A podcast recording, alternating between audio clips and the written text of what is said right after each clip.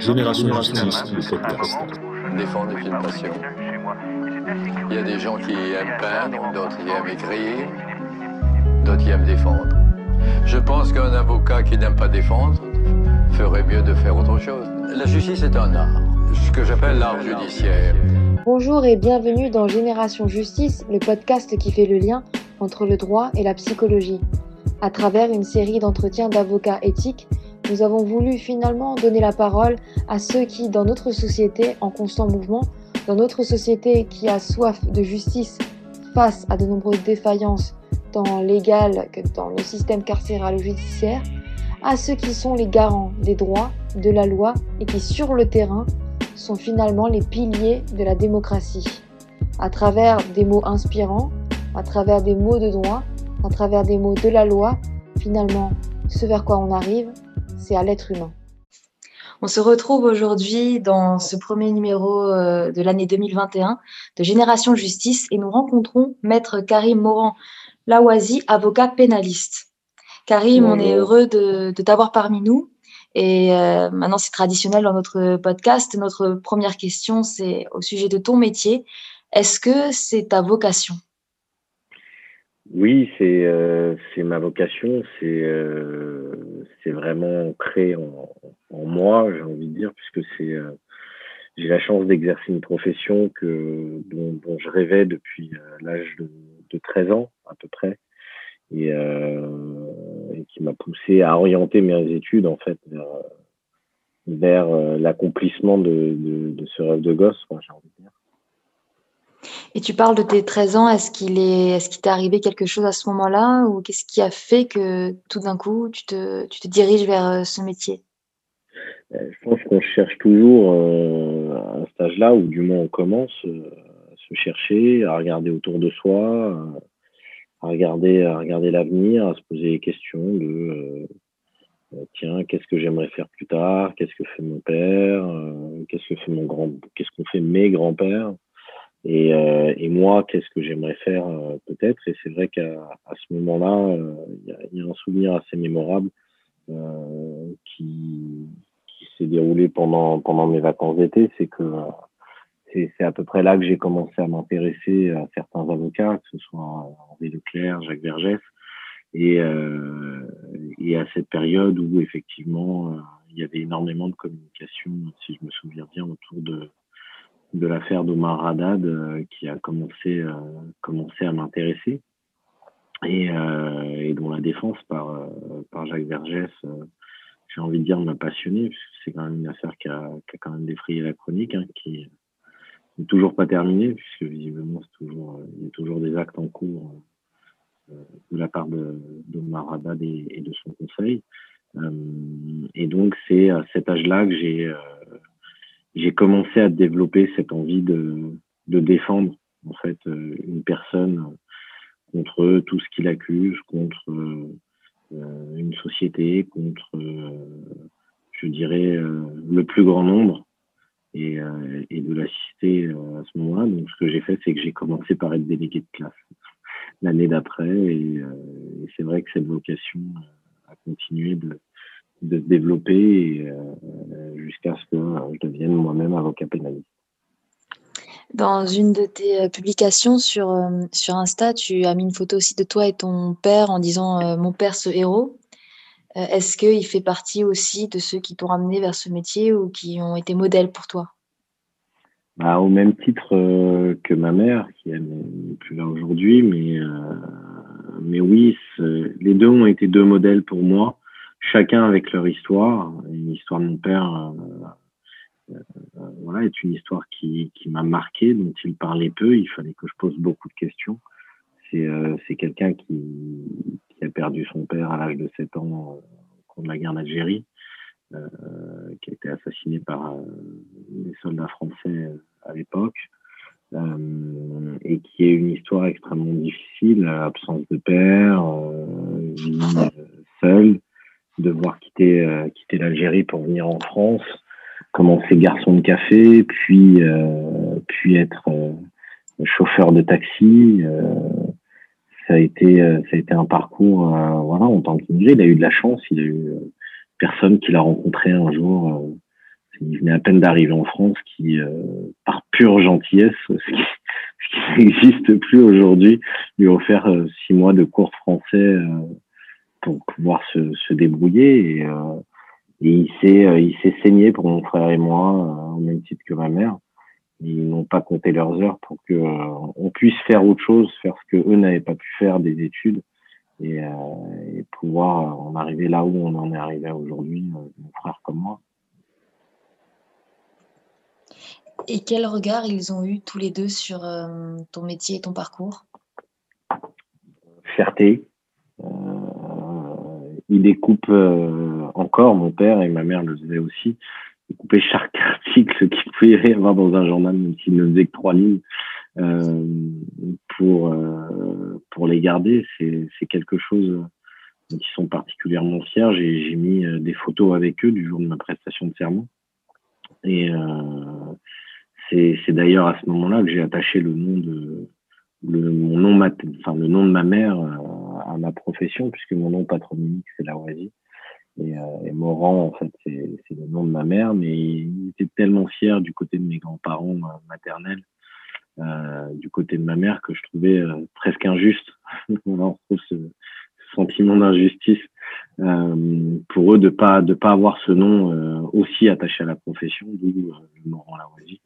Et oui, c'est cette fierté qu'il pouvait avoir que j'essaye de, d'honorer euh, chaque jour, euh, en tout cas à travers, à travers l'exercice de ma profession.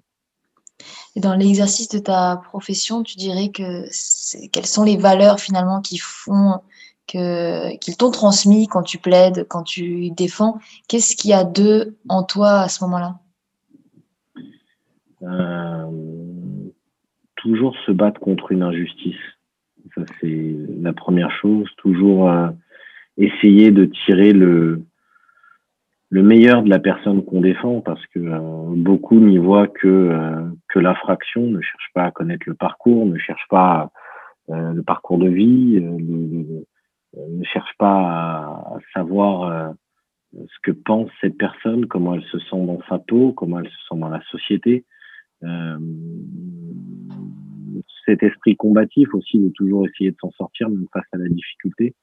Euh, j'ai des parents qui n'ont pas fait d'études, mais, euh, mais qui étaient de, de gros travailleurs. Et euh, ça, c'est ce qui m'ont inculqué. Et, c'est ce qui fait qu'aujourd'hui, je pense qu'on peut, par exemple, avoir beaucoup de talent. Mais si on ne travaille pas, il n'y a rien derrière. Ça, ça, n'aboutira pas. Le, le talent sans travail, ce n'est rien. Et, et, et, ça, cette valeur travail, ils me l'ont, euh, inculqué au quotidien et je m'en sers énormément. Je travaille chaque dossier euh, du mieux que je peux, avec euh, le temps que j'ai et en, me mettant à la disposition de la personne que je défends au maximum. Je compte pas mes heures. Euh, cette volonté aussi de se battre, donc comme je le disais, face à l'injustice. toujours chercher cette part d'humanité chez quelqu'un, c'est c'est quelque chose d'extrêmement important. Qui ont toujours dit qu'il fallait tirer le, le, meilleur euh, des situations les plus difficiles et c'est ce que j'essaye de faire lorsque je défends quelqu'un. Dans un de tes articles, tu as déclaré euh, que quand tu rencontres quelqu'un, tu te demandes euh, toujours qu'est-ce qui a fait que, que tu, quand tu rencontres quelqu'un dans le cadre justement de la défense, quelqu'un qui aurait commis quelque chose, tu te demandes toujours qu'est-ce qui a fait que lui prenne ce chemin et pas toi? Cette vision, elle est intéressante parce qu'elle implique que tu aies conscience qu'entre soi et l'autre, on n'est jamais bien loin. Euh, j'aimerais que tu m'en dises plus au sujet de cette vision qui me semble très intéressante.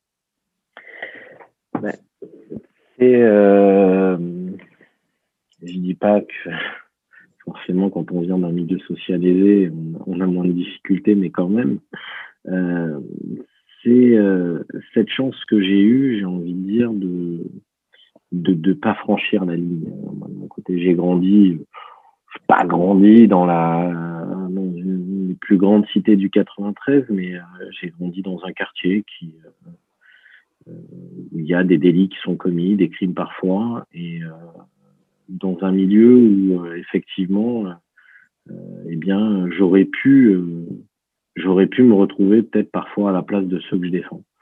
Et euh, c'est vrai que souvent, quand je les défends, je me dis, mais tiens, qu'est-ce qui va faire que, bah, lui a pris le chemin que je n'ai pas pris et moi j'ai pris ce chemin-là.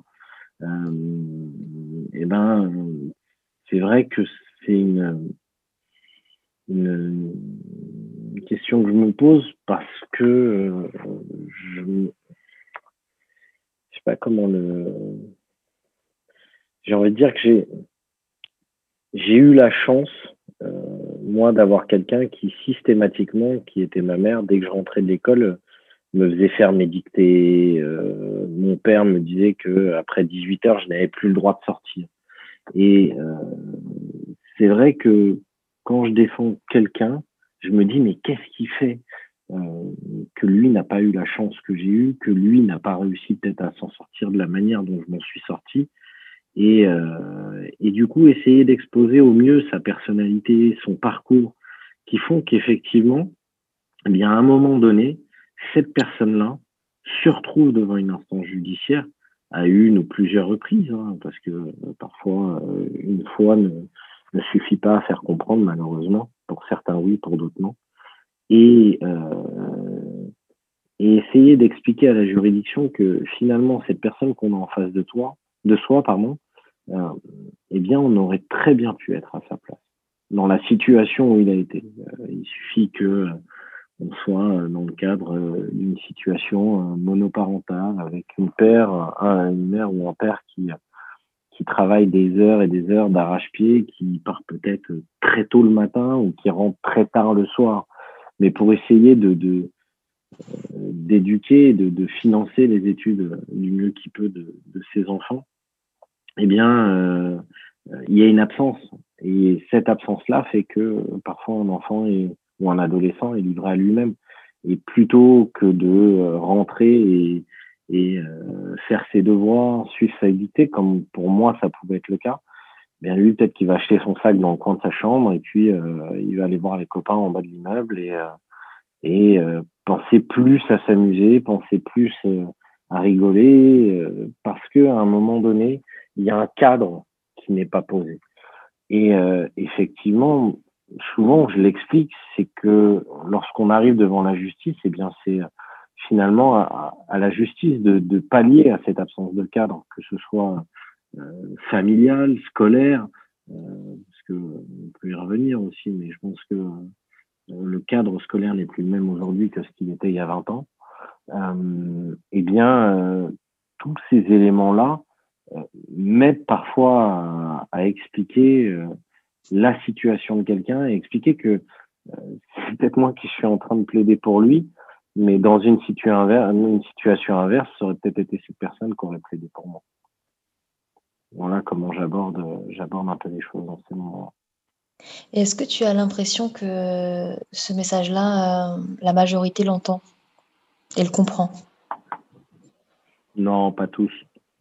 Pas tous, parce que euh, pour certains, euh, malheureusement, euh, la justice n'est pas là pour justement pallier à cette absence parentale, pallier à ces difficultés. Je veux dire, c'est ce que j'explique souvent aussi, c'est que moi j'ai eu la chance. Alors, mon père a arrêté l'école à 7 ans, mais, mais ma mère, elle a pu a pu euh, terminer, en tout cas, elle n'a pas eu son bac, mais, euh, mais aller jusqu'à la terminale euh, et m'enseigner les règles de grammaire, d'orthographe, de syntaxe du mieux qu'elle pouvait. Aujourd'hui, moi, j'ai encore son bled chez moi qui lui appartenait. Et, c'est comme pour moi, c'est un peu comme un symbole ce livre pour moi j'ai cette chance d'avoir eu cette mère qui parlait bien français et qui faisait attention à, toute erreur de langage, toute erreur d'orthographe, de conjugaison.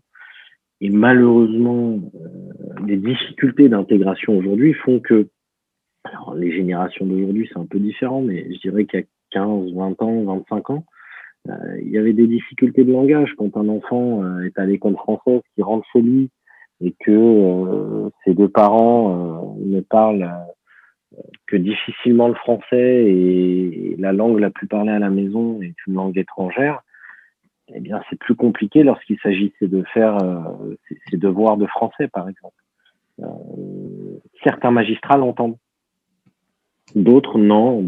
pour d'autres, euh, euh, la justice n'est pas là pour faire du social, mais j'ai envie de dire que si, si justement la justice est là pour faire, a une part de social à réaliser, elle doit œuvrer aussi sur, sur ce plan-là. Et, et c'est pas toujours le cas malheureusement. Et parfois peut-être par usure, je peux le comprendre. Euh, une magistrate, euh, quand j'ai commencé à, exercer, euh, qui était une très bonne magistrate à Créteil, qui jugeait toutes les affaires, des affaires un peu complexes, qui étaient renvoyées de l'instruction. Et, euh, et, un jour, elle m'a dit qu'elle quittait. Je trouvais ça dommage parce que je trouvais qu'elle était très à l'écoute. Elle m'a dit oui, mais euh, je commence à, à, ne plus avaler euh, certaines versions, certains discours, et j'ai peur de mal juger donc je préfère faire autre chose un temps, et je crois qu'elle a dû aller faire du droit du travail ou quelque chose pendant un temps. Et, et, et je me suis dit que elle avait la bonne approche parce qu'elle comprenait, elle savait comment on devait juger au pénal, elle comprenait comment on devait juger au pénal. Et, et je comprends aujourd'hui, euh, avec l'expérience et le temps, que euh, bah, peut-être parfois certains magistrats peuvent être usés. Euh, et parce que c'est vrai qu'il y a, des versions euh, parfois qui peuvent être données qui ne sont pas euh, qui ne sont pas les bonnes, euh, qui ne résistent pas aux évidences. Et, pour essayer de s'en sortir, il y a une espèce de plat réchauffé que certains prévenus peuvent ressortir et qui, qui ne passent pas, qui n'ont pas de sens. Et alors, parfois un magistrat plus jeune pourra l'entendre, pourra se dire, bon, essayer de défendre comme il peut. un magistrat plus expérimenté peut être plus sévère dans sa sanction, ou en tout cas peut-être se dire que ça va, quoi. À un moment euh, aussi, on n'est pas là pour faire du social et écouter ces choses-là à répétition, euh, ça fatigue et ça use. Et, et, et c'est pour ça que je dis que euh, certains magistrats sont à l'écoute, d'autres un peu moins, euh, et que parfois certains ne sont un peu moins aussi à cause du temps et de l'usure et, et, de la fatigue peut-être euh, dans l'exercice de, de, leur fonction. Elle est intéressante cette notion euh, et l'histoire que tu viens de nous raconter de mal juger, parce qu'effectivement ça devait être une, ça doit être une magistrate très éthique, parce que pour arriver à, à, s'enlever d'un espace où on sent qu'on pourrait moins bien faire, il ben, faut avoir une grande conscience de soi. Aujourd'hui, on parle beaucoup des biais cognitifs qui peuvent être à l'œuvre justement dans certains métiers, notamment la magistrature, et que parfois la perception, la perception négative aussi de, qu'on peut avoir, des questions parfois de, racisme inconscient, des questions de biais qu'on peut avoir dans la perception, et puis même des émotions sont très dans, dans, des jugements qui peuvent être rendus. Et si chez les magistrats, on peut trouver des personnes qui sont effectivement excellentes dans le fait de, de, de décider euh, le, le, meilleur pour deux parties, celui qui doit apprendre, comprendre ou être puni, et l'autre à qui on doit la réparation. On peut parfois voir, et moi je l'ai constaté, je l'ai vu aussi dans mon expérience euh, tant de professionnel que d'être euh, humain sur cette terre. J'ai vu aussi que parfois les jugements ont l'air pétris d'idéologie, parfois de racisme. Donc il peut y avoir vraiment quelque chose que je dirais biaisé dans notre justice. Est-ce que pour toi, on est tous égaux face à la magistrature et tous égaux dans notre système judiciaire Alors, j'ai envie de dire que euh, globalement, oui, euh, et que les magistrats font, un vrai travail. Moi, j'ai énormément de respect pour, pour, euh, pour la magistrature parce que c'est des gens avec qui on travaille au quotidien en tant qu'avocat, avec ou contre. Hein, les parquetiers sont des magistrats aussi. Euh, mais euh, c'est très difficile d'être à leur place. J'ai changé l'autre jour euh, avec euh, avec un procureur et, j'expliquais que si j'avais dû être un jour passé par l'école de la magistrature, les deux fonctions qui m'auraient peut-être plus intéressé, ça aurait été soit procureur, soit juge d'instruction, mais pas euh, président d'audience ou, euh, ou, assesseur à une audience, parce que euh, prononcer la sentence, prononcer la sanction, moi j'y arriverai pas. je ne me vois pas envoyer quelqu'un en prison. Vous me disiez peut-être que je pourrais demander une sanction contre quelqu'un qui a commis un acte grave si j'étais procureur et si c'était mon rôle, parce que finalement c'est être avocat de la société qu'être procureur. C'est pour ça que moi je suis plutôt pour la séparation entre les magistrats du siège et, les parquetiers, parce que j'estime qu'ils sont les avocats de la société. Étant avocat, à mon sens, en tout cas l'image que j'ai d'eux, je, me dis que c'est une fonction que j'aurais pu accomplir. Mais euh, euh, être magistrat euh, aujourd'hui, c'est très difficile pour plusieurs raisons. Euh, on a des magistrats, pour certains, qui sont bah, nécessairement plus âgés lorsqu'on arrive devant des cours d'appel, à la cour de cassation, moins en première instance, puisqu'ils commencent par là. Donc, la difficulté que l'on retrouve parfois dans certains jugements, c'est qu'il y a il peut y avoir, pas forcément, mais il peut y avoir un décalage entre la personne qu'on met et la personne qu'on juge. Et c'est vrai que c'est très difficile lorsqu'on a évolué dans un milieu euh, peut-être plutôt bourgeois euh, qu'aujourd'hui, en 2020, on a, je sais pas, 50, 60 ans, et qu'on est amené à juger euh, un petit jeune qui euh, aime les réseaux sociaux, qui est sur Snapchat, qui vend trois barrettes de shit en bas de son immeuble et qui s'appelle Mohamed. Alors je prends Mohamed, voilà, qui peut venir généralement lorsqu'il y a des critiques qui faites. mais on n'a pas on pas grandi avec ces personnes-là. On n'a pas évolué avec ces personnes-là. Donc on, ne connaît pas leur quotidien. Et c'est vrai que c'est là que l'avocat, euh, je dirais, entre en scène et, et, euh, et, que son rôle s'exprime, euh, je dirais, presque à son paroxysme.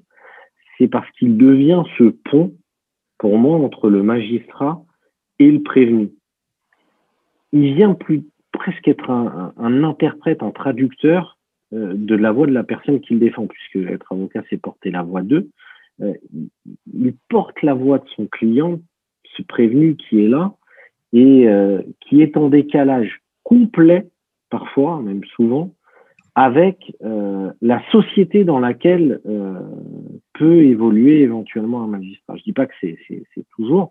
On a une vraie évolution aujourd'hui puisqu'il y a, il y a de plus en plus de magistrats, que ce soit du côté du siège ou du parquet, qui sont issus euh, de milieux sociaux euh, qui ne sont pas, je dirais, entre guillemets, qualifiés de bourgeois, ce qui n'était pas forcément le cas il y a 40, 50, 60 ans. Et donc, euh, peut-être une, compréhension qui, qui, est plus simple par ces derniers. Mais, mais nous, on est là pour ça, vraiment à ce moment-là, justement, pour aider, pour éviter qu'il y ait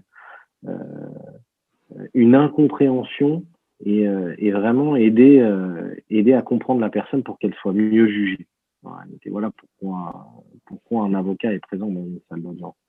Euh, mais ensuite, j'ai envie de dire que c'est l'éthique de chacun.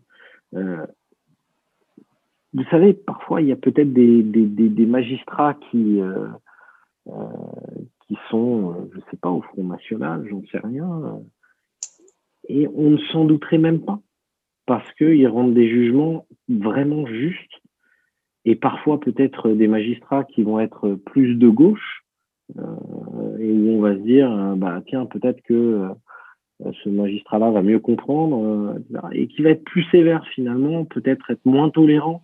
ça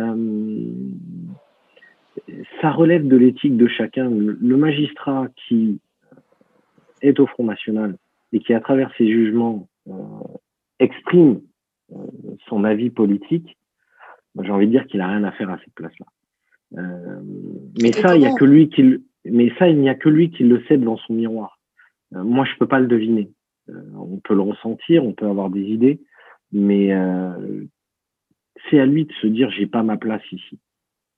Comme certains avocats n'ont pas peut-être leur place euh, derrière une robe, je ne sais pas. Mais en tout cas, lorsque l'on juge, effectivement, on doit faire fi de ses opinions politiques. Mais euh, Karim, je suis tout à fait d'accord avec toi, effectivement, que si euh, au-delà de la robe ou au-delà de, du costume de magistrat, eh bien, il peut y avoir une idéologie ou du racisme, quelque chose qui ressort dans les jugements ou dans la manière de faire son, son métier, eh bien, il faudrait que la personne puisse quitter cet espace. Mais est-ce que tu penses que vraiment certains sont capables de se dire là, mon jugement est biaisé, il faut que, je fasse autrement ou mieux, ou que tout simplement j'arrête d'être à, cette, cette place-là? Et qui m'en vient aussi à rapprocher ça de l'autre question que je voulais te poser. Tu parlais de Vergès au début de cette, euh, cet entretien, et lui-même déclaré qu'il a plus euh, confiance en sa cuisine, enfin la cuisine, on va dire française, qu'en la justice française. Donc, qu'est-ce que tu penses de sa remarque à lui et puis de ce que je te disais par rapport au fait de pouvoir être à même de se dire là, je juge à partir de mon idéologie et pas à partir de mon, poste ou de ma responsabilité?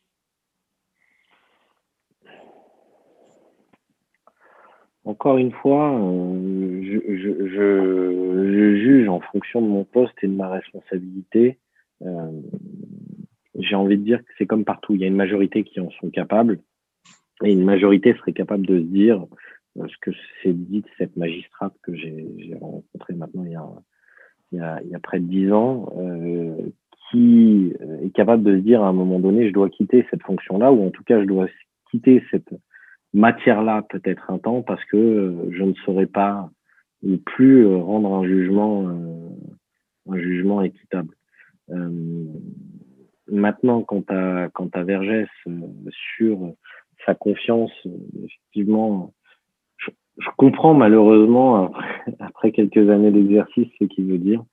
Euh, souvent, les, les, les, clients vont nous demander de, de leur dire, mais alors là, j'ai 90% de chance, 100% de chance, 50%, 20%. Moi, je leur explique régulièrement que je, je, je suis pas un joueur de PMU, je n'aime pas, je n'aime pas les jeux tout ce qui est jeu et, et je m'en méfie, donc euh, je ne leur donne jamais de pourcentage. Tout ce que je leur dis, c'est que moi, je suis là pour les défendre au mieux, mais que je ne suis pas celui qui va prendre la décision et que euh, je pourrais avoir peut-être parfois le meilleur des dossiers, euh, la meilleure défense, peut-être parfois faire une de mes meilleures plaidoiries et ne pas obtenir le résultat escompté parce que en face de moi euh, au-delà de ne pas avoir convaincu, j'aurais euh, peut-être quelqu'un dont le jugement, avant que l'audience ait lieu, et même euh, après euh, avoir plaidé, qui était déjà convaincu de ma culpabilité et presque de la peine qui allait être qui, qui, allait être prononcée. Et, et c'est pour ça que je comprends Vergès en disant qu'il a parfois plus confiance euh, qu'il avait en tout cas plus euh, confiance en sa cuisine qu'en la justice, c'est que euh, on, a parfois et même souvent un sentiment d'injustice quand on défend quelqu'un et que une décision, malgré tous les efforts qu'on peut y mettre, n'aille pas dans le sens de ce qu'on peut proposer et souvent d'une réalité judiciaire en. Et, euh, et je comprends ce qu'il voulait dire en disant ça. Pour moi, c'est ça. C'est euh, que euh, un plat, on va euh, un plat en cuisine, si on a à peu près le bon temps de cuisson, qu'on met à peu près les bons ingrédients, il sera toujours à peu près correct. C'est pas forcément le cas dans un dossier. Autre, euh, autre sujet, tu as des origines multiples et une histoire qui passe par plusieurs frontières.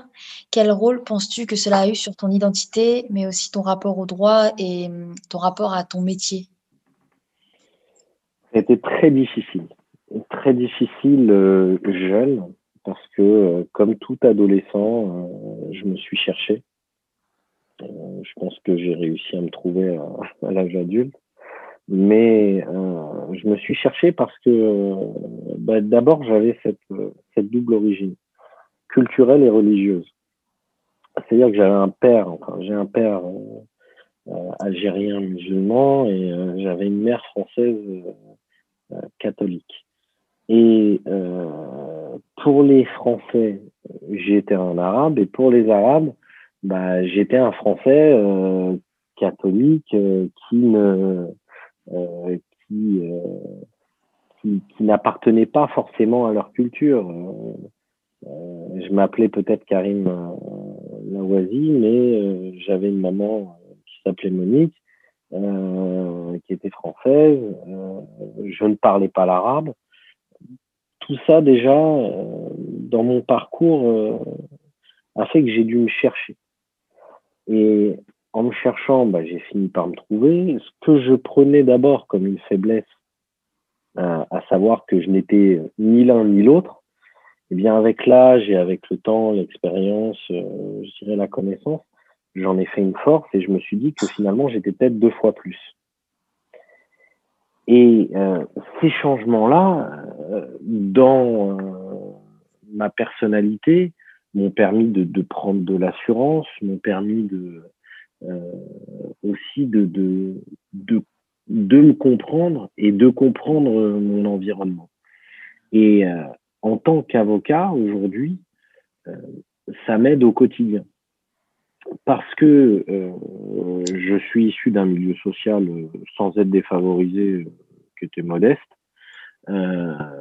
et j'évolue de par ma profession dans des milieux quand même sociaux parfois favorisés, euh, qui font que j'arrive finalement à me mélanger, à comprendre les gens, à, les entendre, à les écouter, à les comprendre.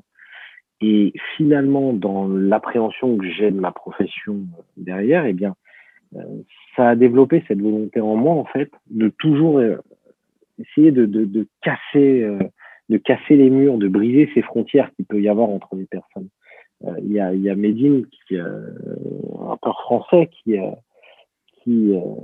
lui expliquait qu'il avait un pied du côté de chaque rive de la Méditerranée, un pied en France, un pied en Algérie, et que donc il était un schizophrène de l'humanité. et, c'est vrai que cette phrase-là, c'est une phrase que je me suis un peu appropriée, et avec laquelle je, suis complètement d'accord. C'est qu'à un moment donné, on, se cherche, il y, a, une folie qui se crée, il y a on ne sait plus vraiment qui on est euh, du fait de cette double identité. Et ces, ces identités, en fait, j'en ai fait une seule euh, et, et m'ont permis aujourd'hui euh, bien de, de, dans tous les milieux où j'évolue, avec toutes les classes sociales, religieuses, culturelles. En fait, j'ai pas de frontières, j'écoute, j'apprends, je comprends et je restitue. Et en fait, c'est ce qui me permet de mieux défendre au quotidien, je pense. Et qui, c'est ces valeurs-là, en fait, qui aujourd'hui euh, guident l'exercice de ma profession, je pense en tout cas. C'est vraiment intéressant euh, là aussi ton propos parce que finalement tu soulignes qu'avoir grandi dans, dans deux, deux, cultures, deux systèmes de pensée euh, religieuse, en fait c'est un peu comme si tu avais tu avais à chaque fois, euh, alors un pied sur chaque rive, mais aussi un, pied partout. Est-ce que tu penses que si on n'a pas grandi justement en connaissant l'autre et en étant avec l'autre comme on est avec soi-même, on peut arriver à comprendre de manière aussi précise euh, l'être humain, celui qu'on défend, celui qu'on juge? Est-ce qu'en n'ayant qu'une partie d'histoire, on peut arriver à être aussi précis que tu peux l'être quand tu regardes l'autre? Bah, J'ai envie de dire pour défendre ma paroisse, non. Mais en réalité, oui. Euh, à partir du moment où on s'intéresse à l'autre. C'est, simplement ça. C'est, l'ouverture euh, vers l'autre. Euh, aujourd'hui, on, a des problèmes, des vraies difficultés de dialogue entre les classes sociales, entre les, environnements culturels et religieux parce que on ne parle pas ensemble. Alors qu'en réalité, euh, en ouvrant la porte de chez soi à l'autre, eh bien, euh, on échange, on partage et, et, on apprend, on découvre. Et puis finalement, on, se trouve des points communs. On se rend compte qu'on n'est pas si éloigné que ça. Euh, et on se rapproche. Donc, euh, bien sûr que quelqu'un qui, qui n'a pas comme moi cette double culture, euh, tant sociale que culturelle ou religieuse, euh, peut y arriver, mais il va falloir ouvrir grand la porte euh, justement pour euh, pour y arriver. S'intéresser à l'autre. C'est si on ne s'intéresse pas à ce qu'est l'autre, son interlocuteur, dégage, à ce qu'il pense, à ce qu'il a envie de dire, on coupe le dialogue. À partir du moment où il n'y a plus de dialogue, bah, des murs se créent et, euh, à partir de là, euh, effectivement, on n'y arrive plus, on ne peut pas bien défendre.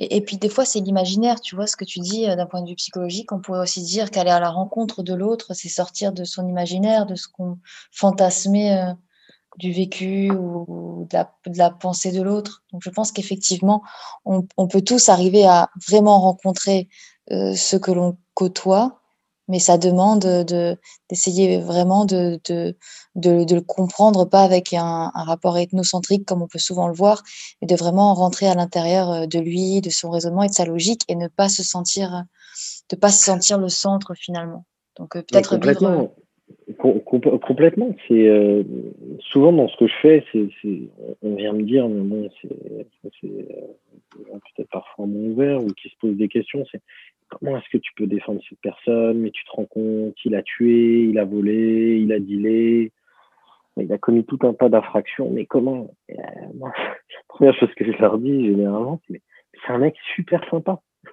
C'est un mec très cultivé. C'est euh, c'est quelqu'un, c'est une personne avec qui je discute qui, qui m'apprend énormément de choses. Parce que en réalité, euh, quand je vois quelqu'un en parloir ou autre, euh, on discute de son dossier quand il faut préparer son dossier, mais j'aime bien savoir qui je défends aussi. Donc on échange, j'essaye de comprendre, j'essaye d'apprendre, de savoir d'où vient la personne, quelles sont ses expériences de vie, qu'est-ce qui fait que à tel moment ça a basculé pour lui, comment est-ce qu'il en est arrivé là, comment est-ce que passer tout d'un coup, enfin passer de, je dirais, une infraction tous les six mois pour une petite vente de barrettes à un assassinat, mais comment, pourquoi? Qu'est-ce qui fait que cette personne-là est passée à ça? Et, souvent, j'en sors en disant, mais ce mec, cette personne est hyper intéressante. J'ai appris énormément. Euh, et, c'est vrai que si euh, on ne passe pas l'imaginaire de ah, il a tué, c'est donc un assassin, c'est donc une mauvaise personne, en fait, on n'a rien à faire dans, un prétoire. On n'a rien à faire avec une robe d'avocat c'est euh, justement parce qu'on on, on, brise euh, cet imaginaire collectif euh, que ensuite on peut endosser cette robe et se dire ben voilà je suis apte à défendre cette personne parce que je suis allé au-delà de cette infraction. L'infraction, elle est matérialisée, elle est là. Mais comment est-ce que cette personne a pu y arriver? Et qui est-ce qu'on a derrière ces barreaux? Qu'on a quelqu'un vraiment de, de un, psychopathe, euh, malade, j'en sais rien, euh, euh quelqu'un atteint d'une maladie psychiatrique ou autre, ou est-ce qu'on a euh, une personne qui effectivement a commis une grave erreur, a commis une, une grave infraction, un délit, un crime, mais, mais quelqu'un qui reste sensé, quelqu'un qui avec qui on peut échanger, avec qui on peut discuter, qui peut, qui, qui en réalité euh, pourrait être nous. Euh, tout simplement, on n'est pas à l'abri, hein, chacun de, de se retrouver euh, à cette place un jour. Et, et c'est ce que je dis souvent aussi, c'est que ça peut arriver à tout un chacun. Et que je pense qu'on sera tous très heureux d'avoir un de ces avocats que tu que tu interviews de temps en temps euh, pour le défendre, justement. Oui, et puis effectivement, euh, comme tu le dis, et puis comme je dis souvent, euh, si, si, tu es capable de voir quelqu'un tomber, c'est que tu n'es pas loin et que toi-même, ça peut, ça peut t'arriver. Donc je pense aussi que la vie de, de tout à chacun peut basculer et qu'on peut tous un jour avoir affaire à la justice. Et c'est pour ça que finalement, cette justice, elle doit aussi être faite de nous et qu'on doit œuvrer pour qu'elle soit le plus juste possible. D'où nos podcasts aussi et qu'on s'intéresse aux avocats qu'on trouve euh, éthiques. Karim, quelles sont, toi, tes grandes causes? Mes grandes causes, c'est-à-dire Quelles causes tu aimes défendre? Quelles causes t'habitent? Quelles causes font partie de toi? J'ai pas de. Souvent, on me pose la question, maître, euh, vous, faites plutôt quel type d'infraction? Euh, j'ai euh, j'ai pas défendu toutes les infractions qu'on retrouve dans le code pénal, mais euh, mais euh, je dirais j'ai défendu au moins euh, toutes les grandes lignes des infractions qu'on puisse qu'on puisse trouver. j'ai défendu des prévenus, des accusés, des victimes. J'ai défendu des violeurs. J'ai défendu des personnes agressées sexuellement, violées. Euh, j'ai défendu des assassins, des personnes assassinées, euh, des dealers, euh, des personnes qu'on accusait d'actes d'infractions terroristes. il n'y a plus aujourd'hui, c'est Dupont-Moretti, Dupont-Moretti qui disait que aujourd'hui on est des avocats de salon je le rejoins un peu. Même, euh, je dirais en grande partie, pourquoi.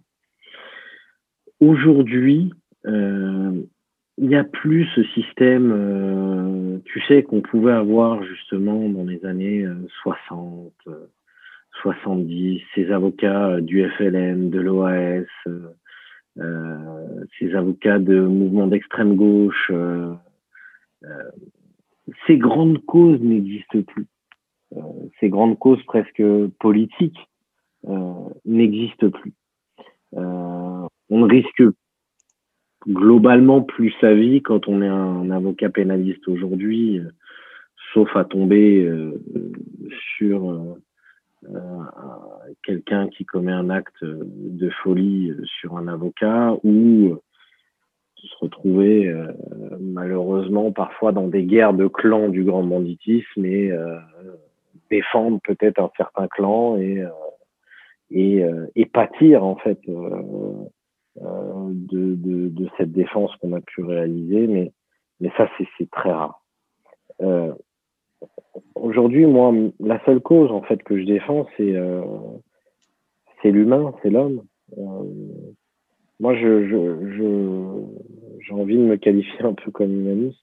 Je, je défends vraiment des hommes dans le prétoire je défends pas une cause plutôt de gauche, plutôt de droite. Euh, je, je suis pas dans cette idée-là. Je défends quelqu'un qui est accusé par un système, à tort ou à raison, euh, dans un prétoire, et je suis là pour le défendre au mieux. Je, refuse, et j'ai vis très très mal hein, quand euh, des sanctions sont prononcées et qu'elles ne correspondent pas forcément à ce à quoi je m'attendais. Je le vis très très mal parce que je j'ai la défense dans la peau en fait. Donc je ne défends pas une cause en particulier, je défends des hommes face à une institution euh, qui broie. Parce que quand on, on, on commence à, à, mettre le doigt dans ce dans, dans, cet engrenage, dans ce rouage qu'est la justice, eh ben on, est littéralement broyé. Et, et c'est là que je pense que j'exerce au mieux ma fonction. Euh, pour essayer justement de, de, permettre à un homme de, de ne pas plier sous ce système et à la fin de réussir à, se réadapter, à se réinsérer euh, après euh, des mois ou des années de prison s'il faut, en fonction de l'infraction qui a pu être commise. Toute infraction euh, est sanctionnée, doit être sanctionnée si elle est établie. La question, c'est est-ce qu'elle est établie? Tu parles d'un système qui broie, on peut aussi parler du système carcéral que moi je trouve profondément déshumanisant, avec son numéro d'écrou, avec, avec cette manière finalement de vivre l'homme avec un grand H enfermé qui, qui perd jusqu'à son identité. Est-ce qu'on aurait pu éviter finalement ce système qui broie? Est-ce qu'on aurait pu éviter la déshumanisation? Pour toi, est-ce qu'il y a des choses à faire pour que pour qu'on finalement on, retrouve euh, l'humain au centre de nos systèmes respectifs? On a plein d'exemples en Europe. Euh, on n'est pas les plus mauvais, mais on n'est pas les meilleurs non plus. Ce que je trouve dommage, étant justement la République française, qu'on ne soit pas le meilleur système. Euh, D'un point de vue le côté dégradant, je dirais, de l'incarcération, euh, il est insupportable. Euh, il y a des prisons, maisons d'arrêt de Fresnes, Bois d'Arcy, euh, même pas de plaque d'électrique, plaque électrique à Bois d'Arcy. À une époque, ils, devaient, pour réchauffer leur plat, prendre un réchaud et jouer avec, j'ai jamais vraiment compris le système, mais pour réguler le feu, avec, tu sais, des tubes de stylo bic pour pouvoir réguler la flamme c'est hyper particulier. C'est quelque chose qui m'a marqué. Les, punaises de lit, euh, les rats, euh, la crasse, euh, prendre une douche tous les deux ou trois jours à Fresnes. Aujourd'hui, il n'y a pas de douche en cellule. Ils prennent une douche tous les deux trois jours. Comment est-ce qu'on veut se dire que quelqu'un qui passe par là, et moi le premier, puisse se réinsérer à la sortie? Comment est-ce qu'à un moment donné, on peut imaginer qu'un homme qui pose un pied là-dedans se disent, ben voilà, j'ai commis l'erreur, euh, l'infraction, j'ai été condamné et je dois faire ma peine, mais je dois montrer que je peux me réinsérer. Comment est-ce qu'on a quelqu'un qui euh, dort avec des punaises, des rats, euh, n'a pas de frigo dans sa cellule, prend une douche tous les deux trois jours, dans certaines maisons d'arrêt, comme je t'expliquais, notamment à Bois d'Arcy, n'a pas de plaque électrique et doit se servir de deux stylos et d'un réchaud pour se cuire à manger. Euh, comment est-ce qu'on veut se dire que cette personne-là, eh bien, la sortie, va se dire, eh bien, euh, je, suis quelqu'un, je peux être quelqu'un de bien, je peux être quelqu'un d'inséré dans la société. C'est impossible. Alors, il y a des maisons d'arrêt qui ont été, euh, qui ont été rénovées. Hein. Je pense à, la santé, je pense à, à visiblement, alors, qui sont des maisons d'arrêt où les conditions de, détention euh, semblent meilleures, euh, c'est déjà une première avancée. Mais quand on est à Paris et qu'on se retrouve, euh, donc je te disais à Fresnes où on est complètement déshumanisé, à Fleury-Mérogis, qui est une des plus grandes prisons d'Europe, où, ce que tu disais, on est un numéro d'écoute mais la réalité, c'est qu'on est personne. On peut être oublié dans une cellule concrètement. Qu'est-ce qu'on est? On a le droit d'aller au sport au bout de trois, quatre mois de détention. Euh, on peut faire des activités au bout parfois de deux, trois, quatre, cinq, six mois de détention. On peut travailler dans une maison d'arrêt, même quand on en a la volonté, peut-être parfois pas avant quatre, cinq, six mois. Même en étant hyper volontaire, en réclamant, etc on peut pas réinsérer quelqu'un derrière de cette manière-là. Donc oui, on manque de prison. On manque de place dans les prisons. Oui, tout ça, c'est mal géré. La solution, je ne vais pas dire que je l'ai, mais euh, déjà, mettre les gens dans ces conditions-là ne favorise pas la réinsertion et ne favorise pas la diminution de la délinquance. Euh, il y a des gens qui vont rentrer avec Bac plus 5, Bac plus 8 en détention.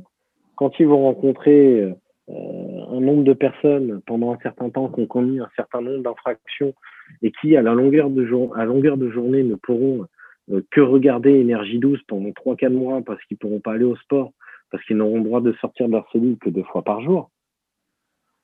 Je suis désolé, faut pas. Je veux dire, à un moment donné, c'est presque hypocrite de, euh, de crier au drame derrière. moi, je suis pas, je suis pas étonné de l'augmentation de la délinquance avec des conditions de détention pareilles au-delà d'un autre problème qui, selon moi, est le problème de, l'insertion et de l'intégration euh, des jeunes, de, notamment de, banlieues et, issus euh, de, milieux sociaux, culturels ou religieux différents, euh, parce qu'on a un vrai problème avec ça en France. Pour voyager et pour aller en d'autres parties du globe, je vois qu'on fonctionne très bien à ce niveau-là et que euh, vraiment en France, on n'est pas un exemple là-dessus, eh bien, j'ai envie de dire euh, que oui, faut, faut, faut, pas pleurer après quand on, incarcère des gens dans ces conditions-là. Faut pas s'étonner. Et puis il y a aussi la question de, la détention provisoire, c'est-à-dire que pour, euh, pouvoir euh, avoir une chance de, de se réparer après la prison, il faut déjà comprendre pourquoi on a été mis en prison. Toutes ces personnes qui sont en détention provisoire et puis finalement euh, il n'y avait rien, c'est extrêmement destructeur parce qu'on leur a volé du temps.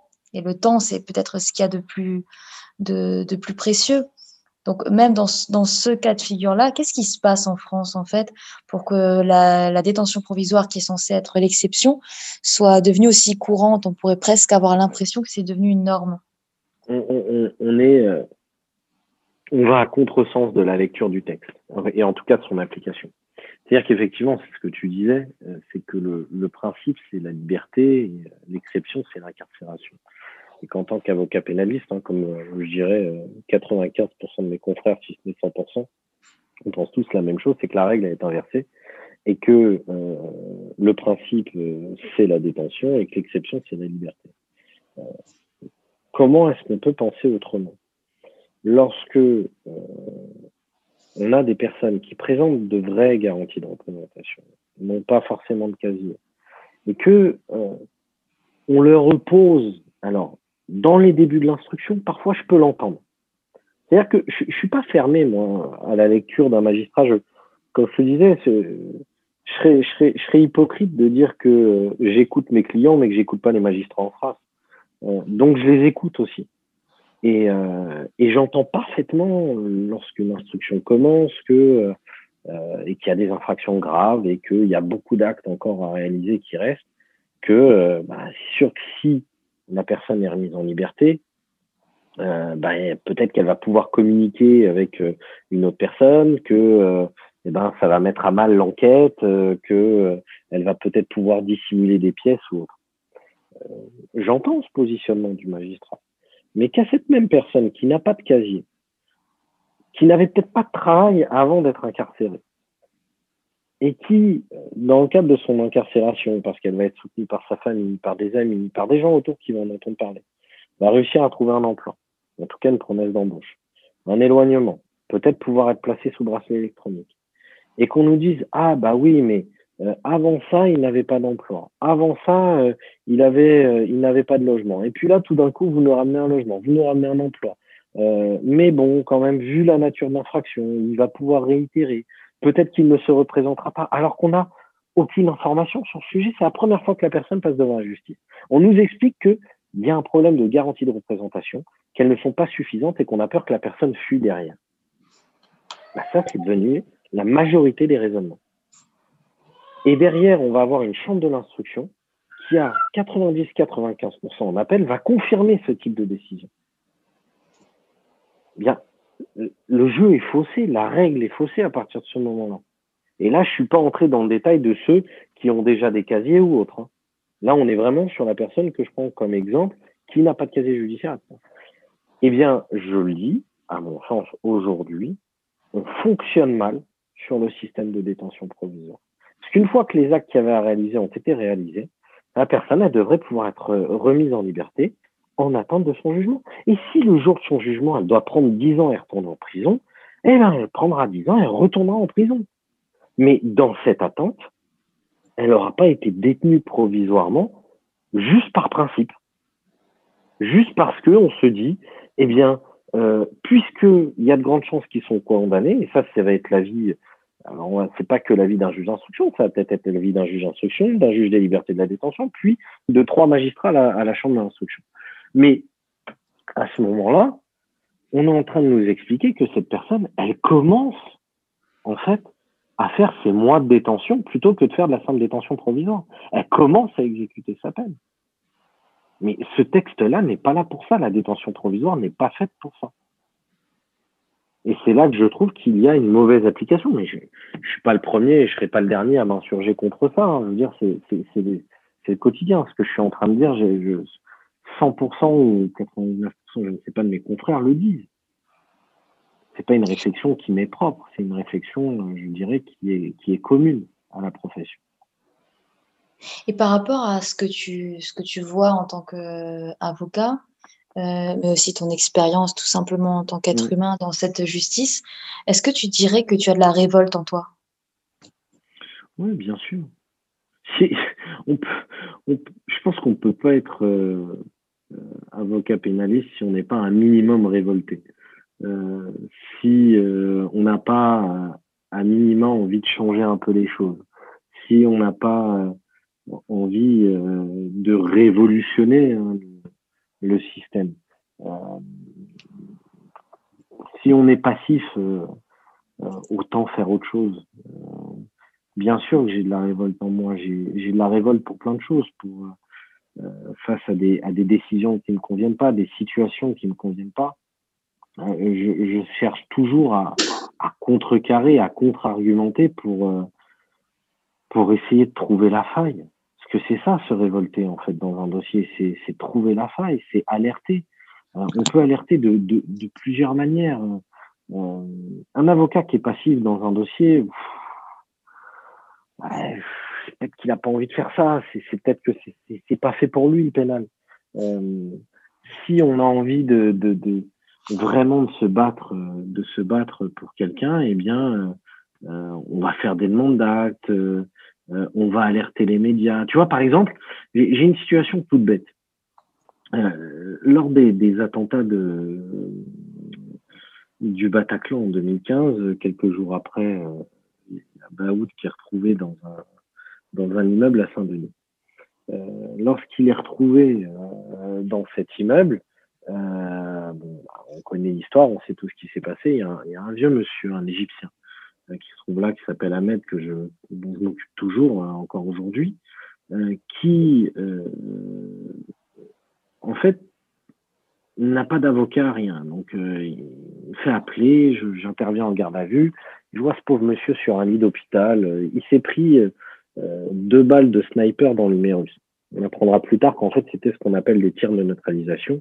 Il n'avait rien fait. Hein. On lui a demandé de lever les bras à la fenêtre. Euh, il a levé ses bras et on lui a collé deux balles dans l'humérus. Ça l'a handicapé à vie, mais simplement parce qu'on ne savait pas si c'était un terroriste ou pas. Mais lui disait qu'il n'était pas victime, il a fait ce qu'on lui demandait, il est venu, on lui a dit, euh, vous allez à la fenêtre, vous levez les bras, il est allé à la fenêtre, il a levé les bras, on lui a collé les deux balles. Ce monsieur fait 48 heures de garde à vue. On se rend compte qu'il n'a rien à voir avec Abaoud, que c'est vraiment un des habitants de l'immeuble. Et euh, moi, je termine la garde à vue. On lève la garde à vue et je me dis, bon, bah, je dis, bah voilà, monsieur, c'est fini pour vous. Bonne journée, euh, profitez. Le lendemain matin, la préfecture, sans m'avertir, sans la présence d'un avocat, vient dans sa chambre, à la salle pétrière, je m'en souviendrai toujours. Lui m'appelle derrière et me dit, est-ce que vous pouvez venir, je vais laisser mon numéro a en cas de problème. Je viens. Et là, il me montre une obligation de quitter le territoire français parce qu'il était sans papier. Donc le gars vient de vivre un traumatisme, se prendre deux balles de la police française dans son numérus parce qu'on lui a demandé de lever les bras et de se pointer et on savait très bien qu'on allait lui faire ça. Il fait 48 heures de garde à vue à moitié sous morphine. On lève la garde à vue, le parquet antiterroriste lève la garde à vue, ils comprennent très bien à ce moment-là. Et derrière, vous avez un préfet dans le 92, parce que c'est lui, qui fait délivrer une obligation de quitter le territoire français. Donc moi, ce que je fais, c'est que j'appelle et j'alerte les médias le lendemain. Parce que je me dis que la situation est révoltante. Et là, les médias bon, font des articles, s'emparent du sujet. En 48 heures, on a les excuses du secrétaire général de la préfecture des Hauts-de-Seine.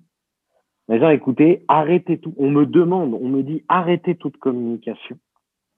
On va lever la mesure.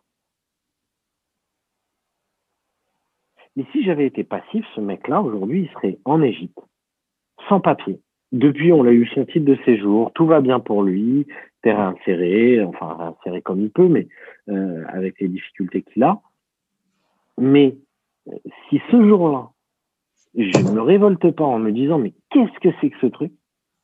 Et que je reste passif, on renvoie ce pauvre monsieur euh, à l'étranger.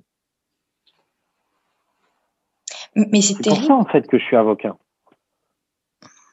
Mais finalement, ce que tu dis, c'est aussi terrible parce que si, sans les médias, euh, qu'est-ce qui se serait passé? Ça veut dire ah, que quelqu'un. Ils ont, ils ont été un vrai contre-pouvoir. Ils ont été un vrai contre-pouvoir. Et attention, ce n'était pas une directive du parquet de Paris. Le parquet de Paris était contre cette mesure. C'est l'initiative seule et unique de la préfecture des Hauts-de-Seine. Est-ce qu'on peut dire que c'est l'initiative seule et unique d'une personne qui, pour qui fait partie de cette préfecture et qui, pour une raison. Derrière, son, derrière son bureau, dans une administration, comme souvent. Et j'ai envie de le dire une en décision, un coup de tampon, allez hop, celui-là, Mais tu sais, Karim, parfois c'est même euh, à partir de sa névrose. du haut de ses représentations inconscientes, à partir de ce qu'il croit voir de l'autre, à partir de son ignorance, de ce qu'il ne sait pas. C'est ces questions de c'est ces questions de décision d'un homme, mais dans une institution et d'un homme qui a le pouvoir de pouvoir faire, c'est extrêmement destructeur. Et puis ton client, même s'il a pu se réinsérer, il est sûr que ça, ça doit le marquer comme un, comme un trauma. Mais, ah, mais ça l'a complètement traumatisé, effectivement. Mais qu'est-ce que tu penses du coup de, de cette euh, faculté ou de cette force que sont les médias, mais aussi parfois c'est pernicieux? C'est-à-dire qu'on a parfois l'impression que les médias sont créateurs euh, de, de monstres et d'anges. Moi, je suis pas contre les médias. Euh, je suis aujourd'hui, je me dis que les médias peuvent être un vrai contre-pouvoir. Euh, qui peuvent effectivement aider à renverser des situations où on n'a plus rien en réalité. Si on a un pouvoir judiciaire qui s'acharne, pouvoir législatif qui s'acharne, et un exécutif euh, qui donne les ordres, euh, qui, qui nous, on a beau se lever aujourd'hui en tant qu'avocat, ah, c'est encore l'avocat qui gueule. C'est encore lui là qui parle, qui, qui crie au scandale, etc. Euh, mais on est seul contre tous, nous aussi. Et en réalité, à un moment donné, je veux dire, les médias euh, peuvent aider à être ce contre-pouvoir. Maintenant, je comprends ce que tu veux dire sur euh, ces faiseurs d'anges ou de démons. bien évidemment que une actualité un jour, faut battre le fer tant qu'il est encore chaud. Donc c'est très difficile, par exemple, lorsqu'il y a une instruction, de pouvoir s'exprimer. Donc en réalité, parfois les médias ont des informations qui ont fuité dans le saison. Et nous, en tant qu'avocats, on ne va pas pouvoir s'exprimer. On va pouvoir dire, ah, mais attention, vous dites ça dans vos articles, mais en fait, c'est pas vrai. Ça, on pourra le dire, mais le jour du jugement. Donc, euh, je dirais que le coût médiatique sera passé déjà depuis plusieurs années. Euh, et effectivement, c'est difficile à ce niveau-là. Alors à partir du moment où on donne au parquet la possibilité peut-être de communiquer dans les grandes lignes, il y a un moment donné, il faut peut-être que euh, les mis en examen ou autres puissent avoir le droit de s'exprimer. Certains ne veulent pas, et je comprends. Ah oui, non, je veux pas que mon nom soit dans les médias. Mais une fois que l'affaire est prise dans les médias, une fois que l'affaire est étalée dans les médias, et qu'effectivement, ce que tu me dis, euh, il y a cette espèce de, de, de côté, on a fait un ange ou on a fait un démon. Si on a fait un démon, faut que la personne puisse s'exprimer.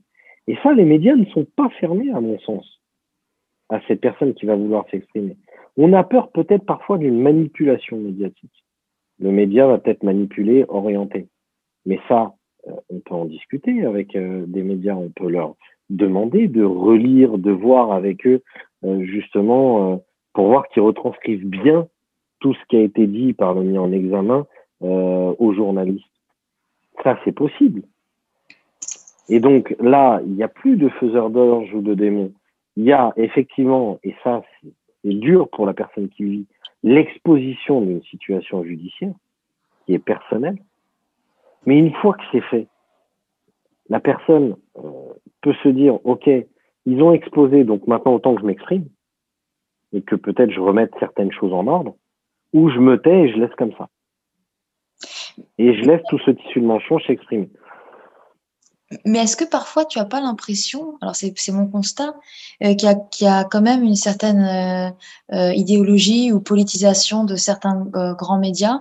Parce qu'effectivement, on a la chance de faire partie d'une génération où il y a tous les médias alternatifs qui deviennent finalement aussi une norme il y a beaucoup de journalistes éthiques sur le terrain. Je trouve aussi que le monde fait des efforts et qui, redeviennent finalement ce qu'ils étaient. Mais il y a quand même une manière de couvrir certaines affaires très différentes. Je pense de récemment Idriss Siamedi, où euh, il y a plus longtemps, et puis on est, c'est toujours d'actualité, Tarek Ramadan, il y a quand même une utilisation des mots, la terminologie euh, très diabolisante euh, quand il s'agit de personnes qui représentent quelque chose qu'on cherche à viser de manière générale dans la société. Moi, j'ai l'impression qu'il y a un peu une islamophobie actuellement en France. Je le dis souvent, donc ça fait partie, moi, de, de, ce contre quoi je lutte. Donc, est-ce que tu n'as pas l'impression que par ignorance, euh, par idéologie ou par politique, finalement, il y a quand même certaines affaires euh, qui vont être traités tout à fait différemment et, certains vont être lynchés et dans d'autres affaires, et ben finalement, certains vont pouvoir être aidés. Donc c'est un peu comme ce que disait euh, euh, Élise Arfi concernant les juges. Elle, elle a l'expression chacun sa chance, chacun son juge. Moi, je dirais, c'est aussi finalement à partir de ce que tu es, euh, ben les médias vont, vont, vont, te, vont faire une certaine représentation de toi qui est pas forcément neutre. Donc il y a, y a une question de chance, mais aussi par rapport à ce que tu représentes. Est-ce que tu trouves ce système juste et est-ce que tu fais le même constat que moi? Ben, On ne peut pas en vouloir à des journaux de courants politiques différents de traiter de manière différente euh, une affaire. Euh, ça, c'est euh, le premier constat que je fais. C'est que on a des journaux qui vont orienter parfois en raison de leur, ligne éditoriale des articles. Ça, tu peux pas, tu peux pas le contrôler à mon sens et il faut surtout pas le faire parce que je pense qu'ils doivent aussi avoir leur liberté. De, moi, je suis pour la liberté des médias, mais après, des médias de qualité, ça c'est important. tu faisais référence au monde, il y a d'autres journaux qui sont de qualité. Euh, et journalistes, parfois qui ne sont pas forcément au monde, euh, mais dans d'autres journaux euh, et qui, écrivent très bien et qui retranscrivent très bien. on ne peut pas en vouloir à, une ligne éditoriale dans ce cas-là de se dire bah tiens j'ai été traité différemment en tout cas l'affaire a été traitée différemment dans le Monde ou dans le Figaro ou dans Marianne. moi ça c'est le premier constat que je fais. En revanche, euh, ça doit toujours, euh, à mon sens, être euh, traité de la manière la plus juste possible. Et c'est là que les personnes qui sont visées par ces articles ont la possibilité d'exercer leur droit de réponse, la possibilité de s'exprimer. on ne peut pas interdire, en tout cas un journal ne peut pas interdire un droit de réponse à partir du moment où des éléments sont faux ou doivent être précisés. Euh, ça, c'est la première chose. La deuxième chose, c'est concernant l'islamophobie. On a un problème en France avec l'islam. C'est pas, c'est, enfin, j'ai presque envie de dire que euh, c'est une évidence. Je dis pas quelque chose de, nouveau, euh, mais je pense qu'on on est en partie fautif on est en partie fautif parce que on n'est pas capable euh, de s'exprimer correctement d'une seule voix avec un courant, avec une idée, presque avec une ligne éditoriale, j'ai envie de dire. et notre responsabilité, lorsqu'on est musulman, elle est là c'est que du coup, on ne nous comprend pas parce qu'on s'exprime mal, on ne montre pas les bonnes choses. Et, euh, et dès qu'il y a un problème, on est incapable, mais incapable de se défendre correctement. Parce que ça part dans tous les sens, parce que euh, on a euh, dix personnes qui se revendiquent autorité légitime et, unique voix. Et, à partir du moment où ça ne sera pas établi, qu'on n'aura pas, à mon sens, une personne qui parle pour tout le monde, avec une idée commune, une idéologie commune, eh ben effectivement, on se retrouvera avec euh, des personnes qui ne comprennent pas en face, qui nous disent que d'un côté, ils entendent ça, de l'autre, ils entendent l'opposé sur la pratique, sur la façon de faire, sur la connaissance ou pas des écritures. Et donc forcément, euh, l'inconnu, euh, ce qui est euh, ce qui en deviendrait presque secret, réservé aux différents initiés, bien fait peur. Et donc forcément ensuite, quand c'est exposé dans les médias, on se dit ah bah voilà, ah bah voilà, ça euh, c'est pas clair, on ne comprend pas, euh, il n'y a pas vraiment de mosquée, ils font ça, ils prient dans des caves, ils prient dans des rues, parce qu'ensuite, les médias qui ne sont pas de qualité, eux, vont exposer ça. Les prières de rue, les problèmes de mosquées dans des caves, à l'époque, hein, beaucoup moins maintenant. et tout de suite, eh ben, on va être pointé du doigt. Donc oui, forcément, l'islamophobie, il y a la responsabilité des islamophobes, mais euh, il y a la responsabilité des musulmans à un moment donné de, euh, de ne pas s'exprimer euh, d'une seule et même voix, dans un seul et même sens. Alors, je comprends ton point de vue. Moi, je le vivrais peut-être, euh, je le dirais peut-être autrement, mais c'est en fait, on parle souvent à partir de, son histoire. Et euh, moi, là aussi, je le dis souvent, j'ai eu un grand-père qui était résistant et euh, j'ai beaucoup grandi dans ces questions justement de lutte contre l'antisémitisme. Et aujourd'hui, je trouve quand même qu'il y a une forme de répétition d'histoire avec un grand H. Et ce que tu demanderais du coup à ceux qui sont finalement touchés ou attaqués par l'islamophobie, ce serait de, de devoir se défendre sur une identité qui est la leur, mais qui est quand même très malmenée. Et si on coupe entre guillemets les ailes d'une personne et qu'après on la pousse à se défendre, ça peut être plus ou moins difficile et donc difficile de, de se dire, difficile de s'exprimer. Donc je pense qu'il y a un gros problème de trauma collectif, un problème en toile de fond qui fait que ça peut être difficile quand même pour les musulmans en France d'être de, se sentir déjà rassurés par ce qui se passe et d'être audibles. Parlons aussi peut-être du CCIF qui était quand même une entité qui euh, qui, qui, euh, qui, luttait contre le racisme en général l'islamophobie plus précisément, et qui a été démonté très facilement euh, sur, par rapport à certains, certaines raisons.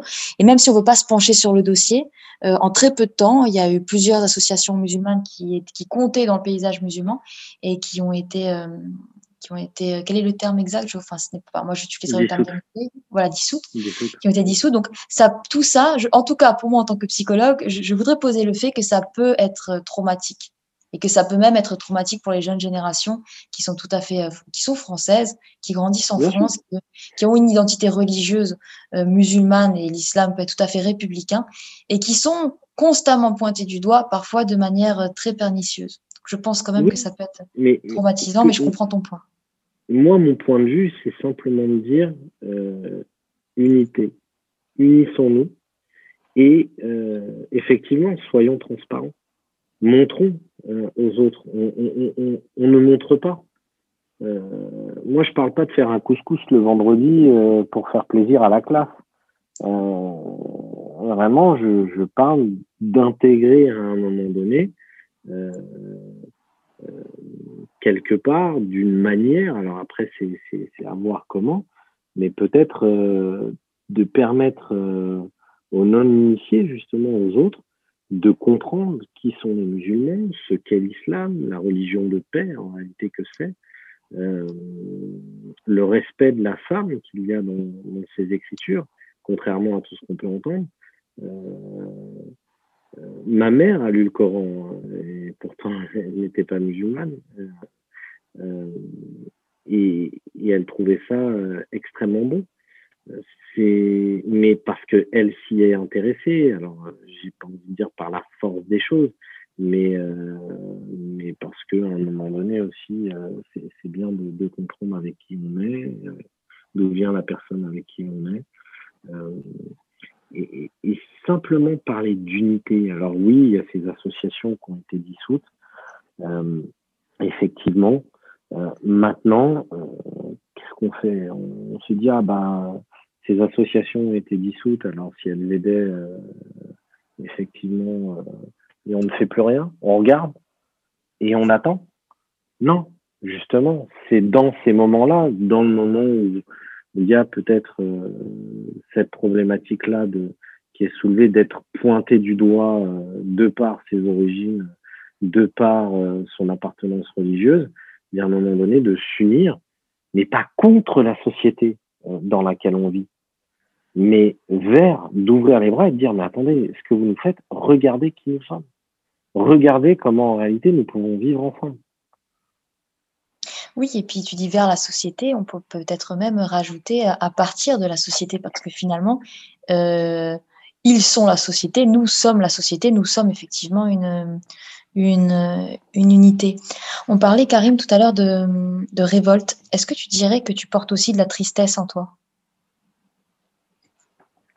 Euh, Oui, mais enfin, je porte de la tristesse. On, porte tous de la tristesse, la tristesse en soi.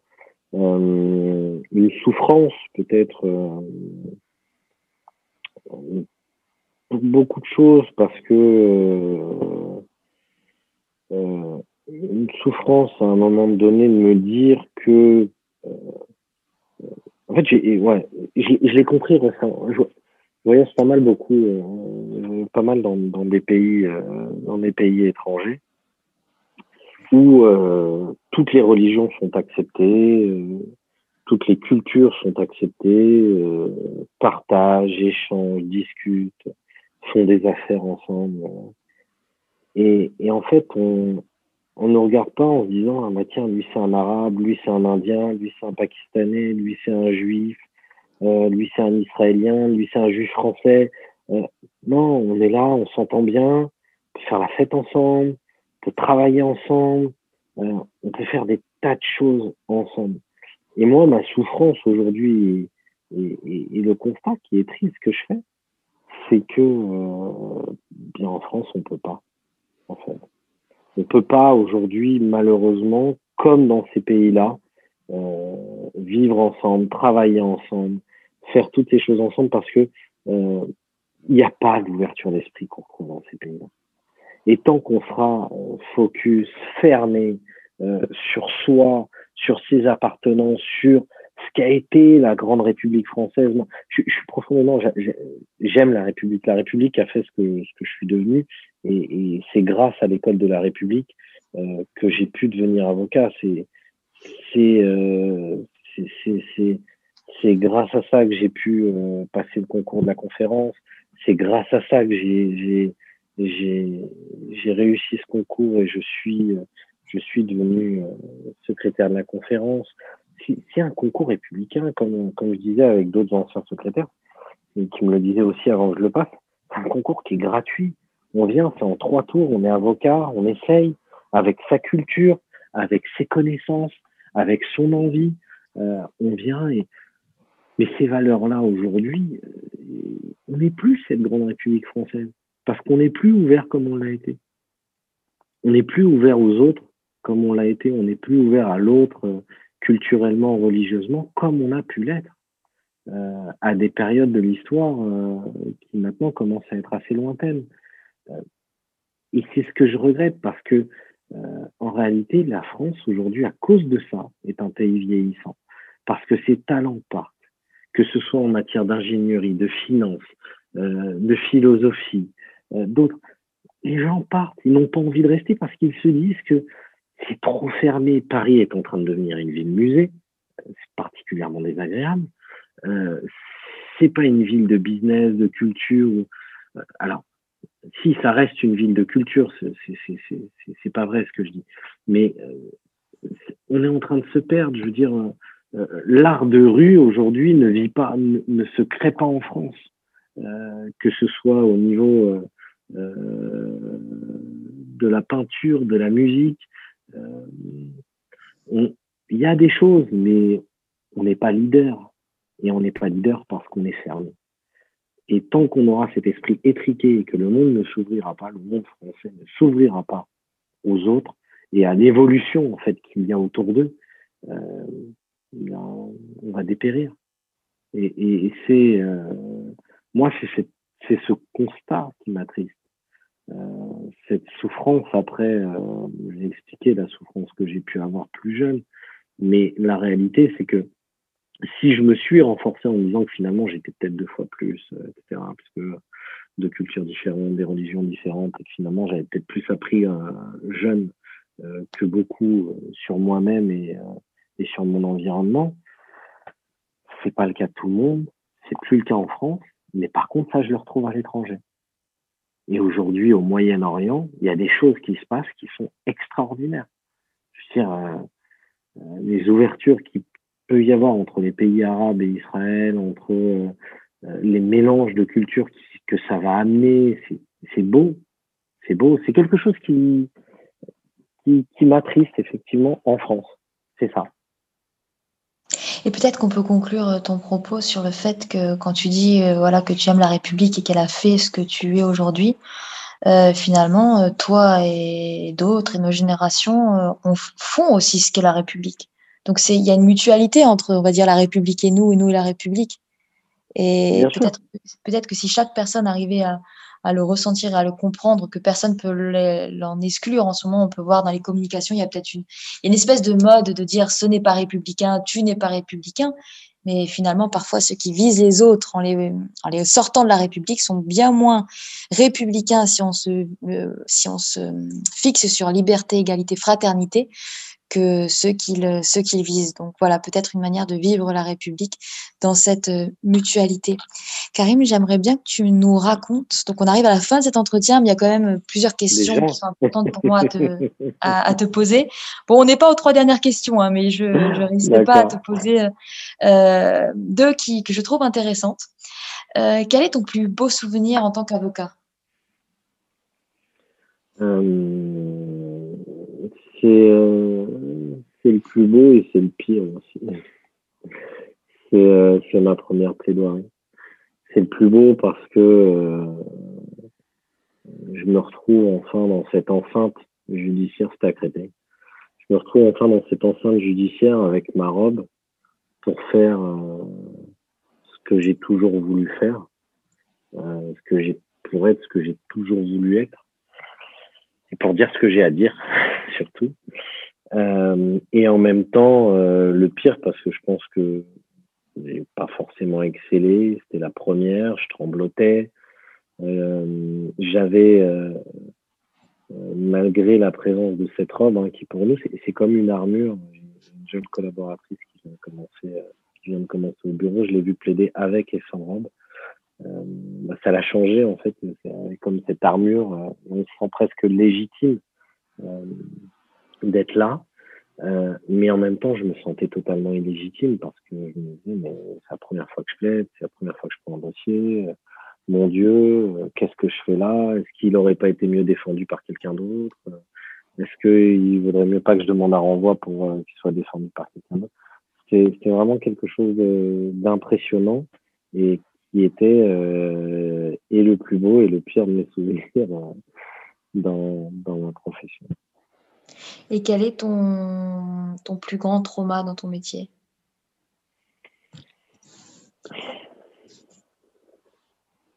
Un trauma au quotidien. C'est l'incarcération. Ça m'insupporte. C'est terrible de dire ça. C'est euh, comme euh, l'urgentiste ou le médecin qui va vous dire j'ai peur du sang, euh, je suis traumatisé par le sang. moi, ce qui me traumatise, c'est l'incarcération. Je déteste ça. Je, déteste entendre euh, entendre ces mots généralement. Bon monsieur, j'ai pris ma décision. Alors quand c'est au juge devant le juge des libertés de la détention dans le d'un mandat de dépôt, c'est euh, j'ai pris la décision euh, de vous incarcérer, monsieur. Euh, je prononce donc un mandat de dépôt, vous allez être incarcéré dans telle maison d'arrêt.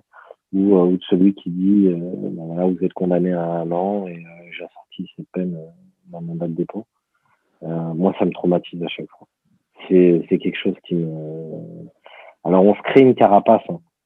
Avec le temps, avec l'âge, l'expérience, tout, on se crée une armure parce que quand, quand je rentre chez moi, je parle pas de ce que je fais. En fait. C'est terrible parce que euh, on m'explique régulièrement euh, qu'on entend parler de, de, ce que je fais au quotidien euh, à travers les autres personnes ou parfois à travers les médias. Parce qu'en fait, quand je rentre chez moi, je parle pas de ça.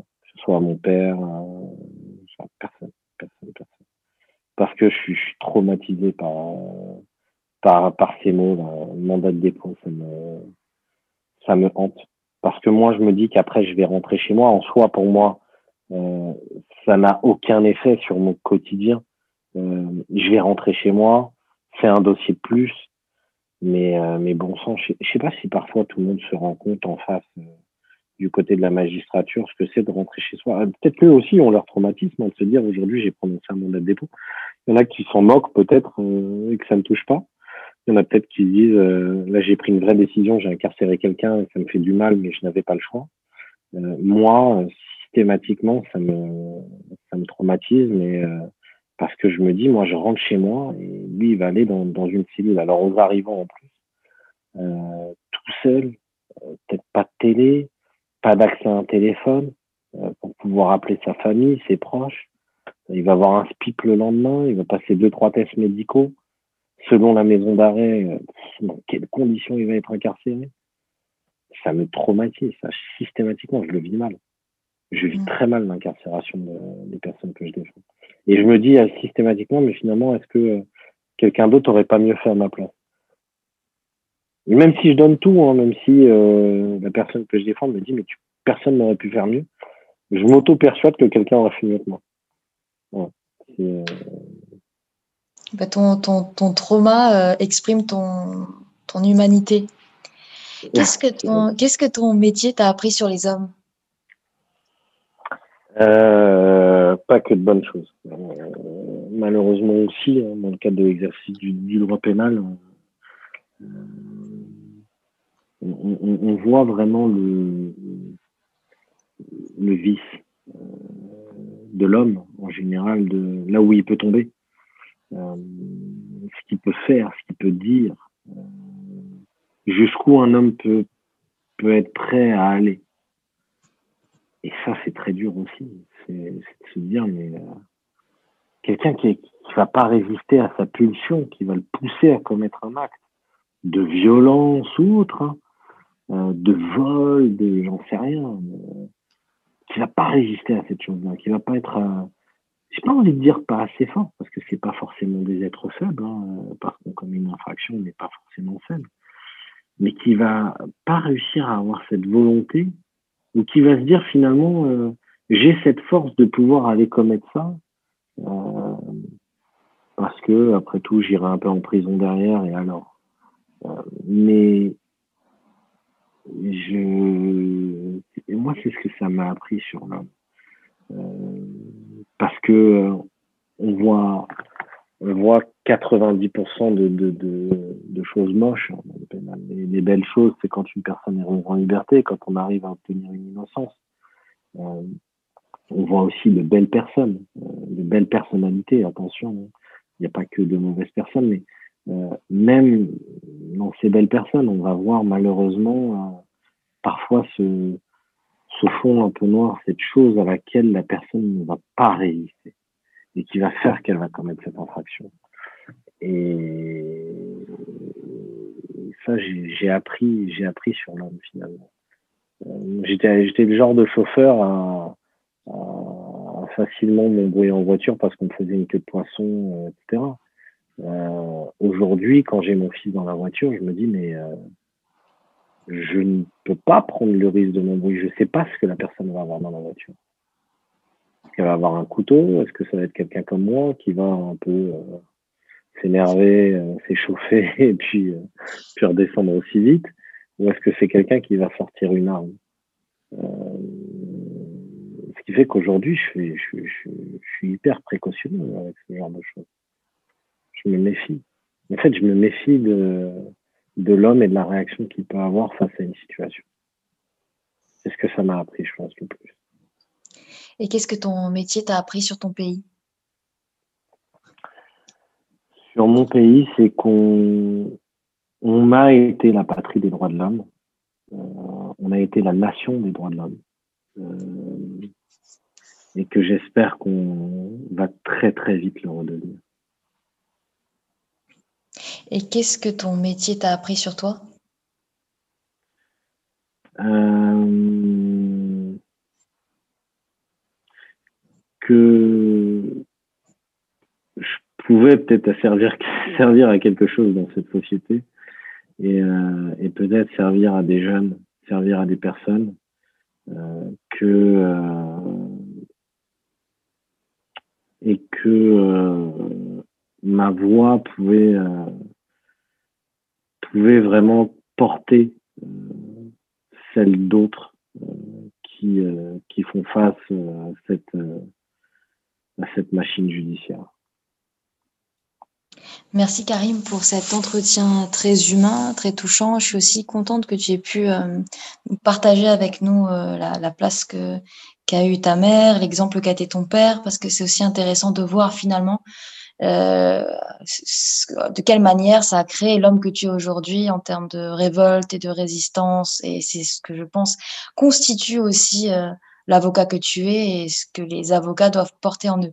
Donc un grand merci pour cet entretien et puis je te dis à très bientôt dans ton projet. Au revoir.